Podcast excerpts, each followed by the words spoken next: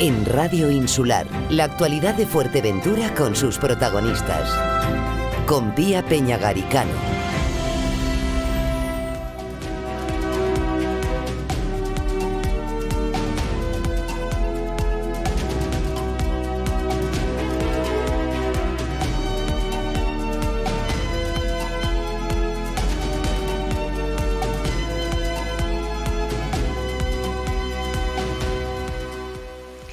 El Ayuntamiento de La Oliva anuncia que va a llevar a la próxima sesión plenaria la habilitación de cinco nuevas licencias de taxi. No se conceden nuevas desde hace 14 años.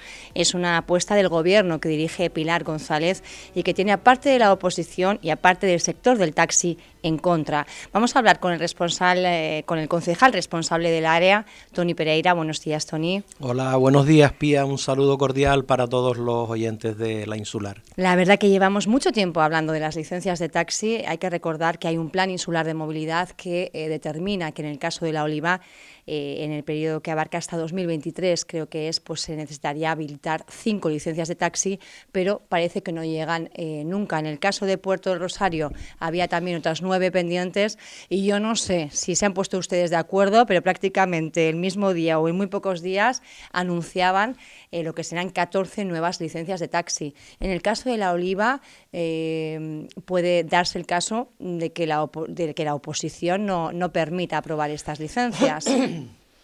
Sí, eh, cierto es que, bueno, yo quiero pensar que, no.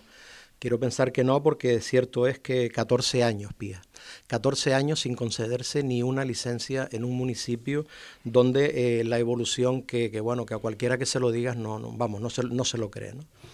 En la última reunión que, fue, que fue la semana pasada, que, donde estuvieron prácticamente todos los actores, una reunión en el, en el Salón de Plenos del Ayuntamiento, donde eh, estaba bueno, pues la Asociación del, del, Taxi, donde estaba Antonio Hormiga representando a Sofuer, donde había varios miembros de, Adivia, donde había un, número que creo recordar que eran de tres asalariados, que son los que posiblemente, eh, si todo va bien, eh, se hagan con estas, con estas nuevas licencias.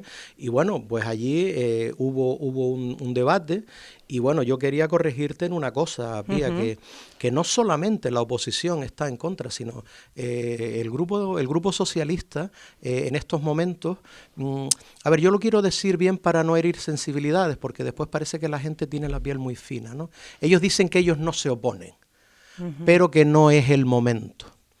Entonces, bueno, nosotros... O sea, que van a llevar la habilitación de las cinco licencias sin tener la mayoría nosotros, asegurada. Nosotros, eh, lo que se va a llevar es el inicio del expediente, ¿no? Se va a llevar el inicio del expediente de la creación de las cinco licencias mm, que después se pasaría a, bueno, a discutir o a hablar o a, con como mandan los cauces y como mandan los reglamentos con la mesa del taxi, pero lo que se va a llevar el próximo, el próximo pleno es el inicio del expediente en el que yo creo que bueno, que nosotros sí dejamos claro, cuando digo nosotros, bueno, los que estamos a favor, por supuesto, a Sofuer con Antonio Hormiga a la cabeza. Pero ellos no votan, quiero no, decir. No, no, no, no, no, no, pero no, no, estamos, sí, sí, pero lo que estamos hablando, sí, y los que sí levantan la mano eh, y los que votan, eh, no solamente representan o, digamos estarán a favor de algunos, no lo sé, digo, intereses personales partidistas en el sector del, taxi de la oliva, que, podría, que podría ser, pero también representan al resto de la, o sea, estamos hablando de 23, 25 mil habitantes que tiene la oliva, que yo entiendo que ellos, los que, los que votaran o votasen en contra de este inicio del expediente, tendrán que darle cuenta al resto del pueblo por, por, por estar en contra porque ahí sí que ya no es decir, es el momento, no, sí o no. dejamos iniciar el expediente. Claro, porque además se utiliza el no es el momento, pero hay que recordar que si ha habido un municipio, yo creo que no solo en Fuerteventura, sino en toda Canarias, que realmente ha seguido muy activo con el turismo, incluso en épocas de COVID, ha sido la oliva, ¿no? Afortunadamente, afortunadamente, eh, bueno, eh, como bien eh, sabes y saben parte de la, de la audiencia, yo soy empresario al mismo tiempo y bueno, y yo veo lo, y yo veo los números, o sea, no es que me lo han contado, es que hemos trabajado, evidentemente que hay, que hay altibajos como todo, evidentemente que hubo un cero durante la pandemia, pero el cero fue para todos, el cero no fue mm, para, para el, tan sufrido, que yo sé que los taxistas son, son personas que, además que yo no estoy en contra del, del, del, sector del ni mucho más. No, no, no. Y, no y, además que quiero, quiero decirlo, eh, que bueno, eh, que nosotros eh, aprobamos, además es una, una, una, petición que llevó este, este concejal al Pleno y que se aprobó por mayoría, que fue la habilitación de la tarifa única para beneficio de los taxistas, que se va a, eliminar lo que es la tarifa, la, tarifa urbana y se va a quedar simplemente la tarifa 3, la tarifa interurbana. Con lo cual, bueno, pues va a haber, o sea, va a haber muchas con, con este cambio va a haber eh, cosas, cosas buenas, ¿no? Pues una de ellas, por ejemplo, es que el, que el usuario del taxi, eh, cuando, ah, digamos, eh, se sube en el taxi y a los pocos kilómetros ve que el taxista manipula el taxímetro para cambiar la, tarifa. Y eso no lo entienden, es una cosa obligada, obligado a cumplimiento, porque existen o existían o van a existir diferentes tramos. los diferentes tramos donde se acaba la tarifa, la tarifa urbana y, y, empiece la, y empieza la, la. Entonces, yo quiero demostrar con esto que yo no tengo nada en contra, al revés, yo he venido aquí para trabajar por el bien común.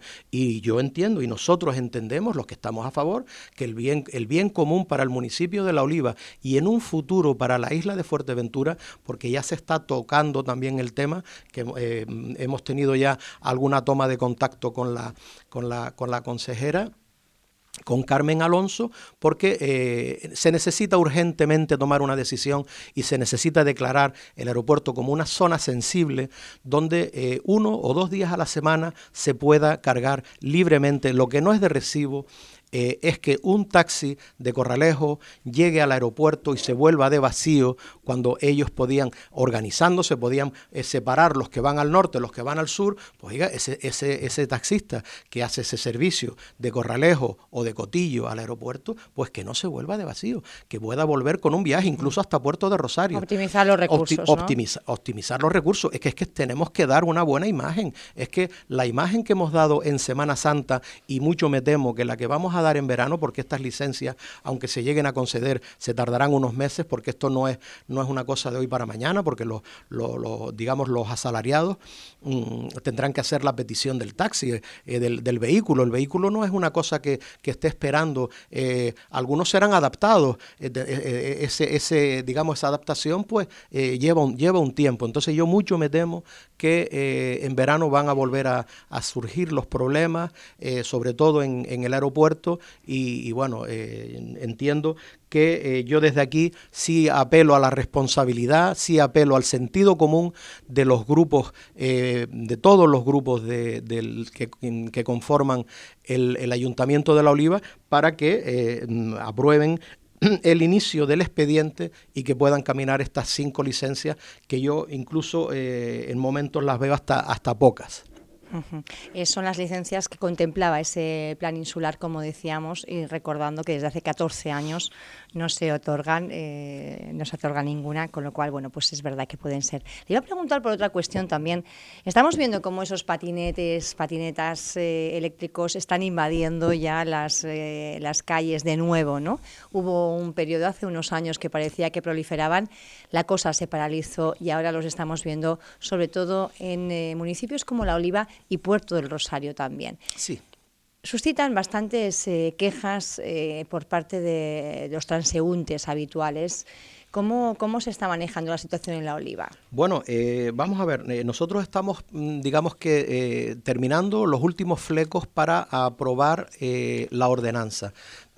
todo esto pasa porque haya una ordenanza reguladora eh, pero bueno, entendemos que, eh, que el patinete, eh, por ejemplo, en nuestro municipio, a pesar de que bueno, que sí ha causado mucho revuelo y muchos problemas, pero yo pienso que el, el, visitante, el turista que nos visita, además nos lo hacen llegar muchos directores y recepcionistas que están encantados con este, con este transporte, que bueno, que, es un transporte e, ecológico y que la verdad que ellos tienen, están muy contentos con que sus clientes puedan, pero evidentemente regulado. Y todo pasa porque haya unas ordenanzas aprobadas, porque no sea un, un tutu revolutum, que tiene que haber unas normas. entendemos que, por lo menos así lo entiende este concejal, y para eso estamos trabajando en nuestras normas, que el casco es, un elemento eh, que es imprescindible, que no es que sea imprescindible, que es obligatorio, que la ley nacional eh, obliga al usuario a llevar un, casco y lo que no entendemos es cómo, eh, bueno, pues algunas empresas, mm, digamos que todavía están diciendo que no, que el casco no es obligatorio. No, no, no, vamos a ver, señores, vamos a, vamos a ser serios. El casco es obligatorio. Usted tendrá que poner un local, dos locales, tres locales, unas casetas como las que hay en el muelle para, ah, mm, digamos, para la venta de los tickets a lobo, pues distribuidos en algunos puntos donde tengan ese permiso y donde ahí bueno pues se le entregue al usuario el casco mm, y encima bueno pues con los tiempos que, corren con tema COVID pues tendrán que llevar una, unas medidas higiénicas eh, porque a ver a mí no me gustaría ir y ponerme un, casco que no me garanticen que, está que está totalmente desinfectado ¿no? entonces por ahí por ahí pasa o sea sí nosotros estamos a favor del patinete pero pero con sus con su, con sus reglas y estamos a favor del patinete, porque la gente también se cree que solamente no son las empresas, porque al final las empresas son eh, las que tienen más posibilidad de regular eh, lo que son los accesos a, la, a, la, a las zonas peatonales, eh, esa patineta, porque yo sí me reuní hace tiempo con ellos y bueno, yo en un principio pues estaba muy, muy eufórico, muy contento porque, y sigo estando contento porque esas patinetas, las de alquiler, eh, se puede sombrear por donde tú quieras que, que, pasen o por donde quieras que no pasen. O sea, era muy, era muy fácil tener una, una reunión con los, eh, con los propietarios de estas empresas y decirles, señores, yo por aquí no quiero que el patinete pase por zonas peatonales, por aceras, incluso las patinetas, eh, se le, hablo siempre de las empresas, las particulares es más complicado, ¿no? Pero sí habrá que ir concienciando también a la gente que, oye, que tienen que hacer un buen, un buen uso. en la oliva, eh, según esta normativa, ¿cuál va a ser? 25, no, 25. 25, kilómetros y bueno, y, hay muchas zonas donde van a estar, eh, por supuesto, las zonas peatonales y, la, y las aceras, donde no haya carril bici, van a tener que ir por la calzada, que así es como, como lo dicta la, como lista. Entonces estamos terminando los flecos, estamos mm, eh, eh, dirimiendo cuál es la capacidad de carga también, porque es algo muy importante. Te decía antes que no puede ser un tuto revolutum, tiene que haber un límite eh, de patinetas, un límite de empresas. Esto evidentemente tiene que, tiene que salir a licitación pública, porque entendemos que lo que no puede ser es que empresas que estén trabajando sin que al ayuntamiento, sin que a las arcas del ayuntamiento le esté generando ningún ingreso, y bueno, bueno, eh, yo mm, eh, pienso que de aquí a antes del verano tienen que estar eh, las ordenanzas presentadas y aprobadas sí o sí. Tony, no lo he entendido bien. ¿A licitación pública el servicio de patinetas? Sí, es decir, eh, claro. O sea, yo soy una empresa y para poder operar en la oliva y poder ofertar mi producto, tengo que haber concurrido a esa licitación y ser adjudicataria. efectivamente, efectivamente. Entonces, en esas bases se, está, se están trabajando. Y entonces también tendremos que dirimir también eh, qué cantidad de empresas, pero bueno, solo va, eh, lo va a regular la, mm, la cantidad de empresas y la cantidad de patinetes por empresa. Entonces, lo que se está estudiando es con, una, con una empresa externa que está haciendo el estudio, cuál es la capacidad de carga para, el municipio. Eh, pues bueno, pues habrá zonas que, que mm, en Corralejo evidentemente querrán poner más, pero supongo que llega el punto que en el Cotillo también quieran poner, porque bueno, pues habrá gente que le apetezca ir desde el, desde el campo de fútbol hasta, por ejemplo, hasta, la, hasta las zonas de, del faro, que no hay... ¿Para cuándo la normativa decía usted junio, yo, Yo creo que no, yo creo que para junio tiene que estar, o sea, finales de junio tiene que estar eh, cuando se saque a licitación y se adjudique ese servicio, las empresas que actualmente están eh, operando en la oliva tendrán que cerrar si no resultan adjudicatarias del servicio. por supuesto, por supuesto. Es que esto, vamos a ver, las ordenanzas están para cumplirlas. O sea, a mí no me vale que usted haya empezado antes de que estén las ordenanzas eh, en vigor. Las ordenanzas son las que hay que cumplir y usted se tiene que adaptar a esas ordenanzas, sí o sí. Y no solamente las empresas que hay, sino que, bueno, que vuelvo y repito, es una licitación pública que igual hay otras empresas que también quieren concurrir. Le iba a preguntar también, eh, porque una de las entidades que más eh, quejas había o denuncias había presentado al respecto era Adivia. Eh, porque muchas patinetas se encontraban pues casi casi en las aceras de cualquier manera y para ellos pues era muy complicado discurrir por las aceras de una forma accesible, ¿no? se propuso que de una moción que presentó el grupo En Marcha poner el nombre de, José, de José Gómez, el presidente de Adivia, alguna calle, una plaza, un espacio público, pero eh, eso parece que no sale adelante, Tony. Bueno, eh, se está terminando, no sé en qué punto está, porque no es de mi departamento, en, lo que es eh, la ordenanza de mm, reconocimientos y méritos porque mm, nosotros cuando, que, por supuesto que estamos a favor, ¿cómo no vamos a estar a favor eh, de José Gómez, eh, de hacerle, pero ¿qué le, qué le damos? ¿Qué le damos? ¿Le, ¿Le, hacemos un monolito? ¿Le damos una calle? Lo, lo, declaramos eh, hijo predilecto, o sea, tiene que haber unas, unas bases sentadas para saber que, que bueno, que por supuesto que además nosotros estamos trabajando eh, que no sé si lo comenté por aquí, si no te lo, te lo, te lo comento, en que queremos hacer las primeras jornadas eh, de concienciación sobre todo, ¿no? de concienciación eh, social porque es que no recuerdo yo, Pía, si lo dije, si lo digo, si lo dije, lo vuelvo a decir otra vez. nos encontrábamos en, durante Semana Santa con el problema que se suscitó que dos propietarios de perros guías eh, se le denegaron el acceso a varios locales aquí en la isla de Fuerteventura.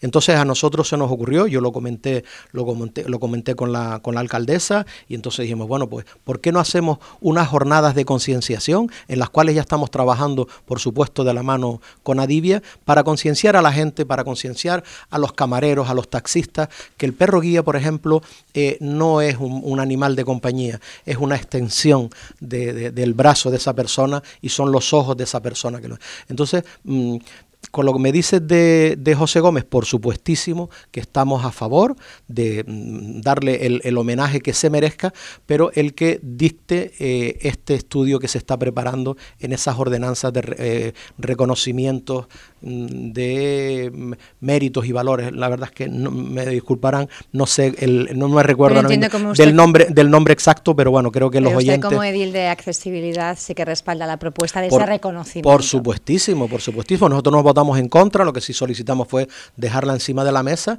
y bueno, pues se retomará. Entiendo que en cuanto... Porque era un poco ambigua la moción, entiendo. Sí, efectivamente. Porque no se definía tampoco si hay una plaza, en un espacio claro, público. Claro, claro. Entonces por eso esta, esta ley que se está, que se está trabajando, bueno, pues determinará. Oye, además, bueno, eh, a José lo, mm, todos, vamos, lo echamos muchísimo de menos porque bueno, la, la labor que él ha hecho en la isla de Fuerteventura, yo creo que es meritoria de un, de un reconocimiento. Pero bueno, eh, José medios hace, de comunicación también, ¿eh? porque no le dolían los prendas no, no, no, no, no, a la hora de tirar de las no, orejas. No, no, él, a todos, eh, todos hemos tenido algún encontronazo con, con José, yo algunos, porque lo, lo conozco hace, eh, lo conocí hace 25 años, y bueno, pues él era muy, muy duro, muy radical, pero bueno, no dejo de reconocer que bueno, que con todo lo radical, en la isla de Fuerteventura, o sea, que todos los ayuntamientos tengamos una concejalía de accesibilidad y movilidad, yo creo que se lo debemos a José Gómez. Entonces, eso vamos, al Papa lo que es del Papa, segurísimo. Pero bueno, José Gómez hace unos meses que, que, falleció, hay gente que lleva más tiempo, que también eh, es merecedora de algún tipo también de reconocimiento, y bueno, pero que por supuesto que no, que no nos olvidamos de él. Tenemos que ir concluyendo ya, Tony, cómo se presenta el panorama político 2023, elecciones, volverá a ser usted cabeza de lista al Ayuntamiento de La Oliva por parte del Partido Popular, ¿cómo se está moviendo un poco? Bueno, pues yo en estos momentos no estoy en situación ni de decir ni de sí ni de no. O sea, eh, esto está en manos del, del, presidente y, y, bueno, y por supuesto del comité local y del comité, del comité insular, que es quien decide quién eh, o quién no. Eh, yo mm, eh, estoy muy contento en estos momentos de pertenecer al Partido Popular. Mm, estoy aquí gracias al Partido Popular, porque es al que es al que represento, pero eh, bueno, yo la verdad es que no en estos momentos, Pía, no te sé decir ni que sí ni que no. Yo supongo que no, no, se tardará en decidir eh, quién eh, será el candidato y, y, quiénes serán la, con qué en qué número encabezarán las listas y bueno, pues yo, yo estoy a, disposición del partido, el partido sabe también un poco cuáles son, mis cuáles son mis opiniones, eh, yo, lo, eh, yo dije quién, quién entendía yo que podría ser una buena candidata. ¿Quién podría ser una buena candidata? Yo ya lo dije aquí, Pilar, no me voy a candidata, entonces, mm, pero que respeto el Partido Popular, es un partido jerárquico, que yo respeto y respetaré siempre y será quien el partido decida exclusivamente.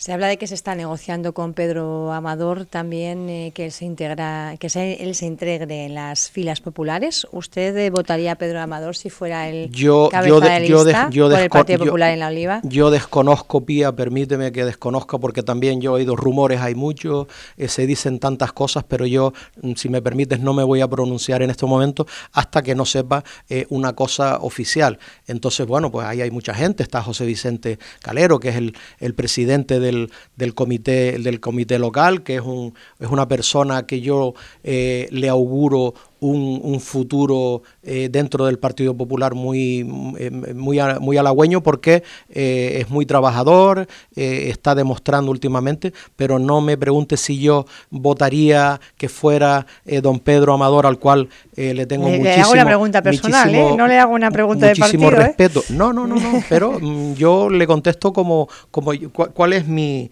cuáles mi, mis sentimientos en estos momentos. Entonces, hasta que no eh, se sepa y el partido decida, pues yo respetaré, mm, por supuesto, y acataré lo que digan y después otra cosa será lo que yo haga. Tony Pereira, un placer eh, hablar con usted. Que tenga muy buen día. Muchas gracias. Muchísimas gracias, Pía, por la, por la invitación. Muchas gracias.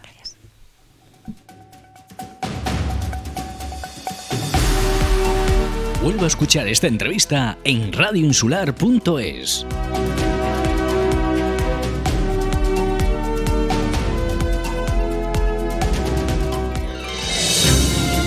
Información y periodismo. Con Vía Peñagaricano.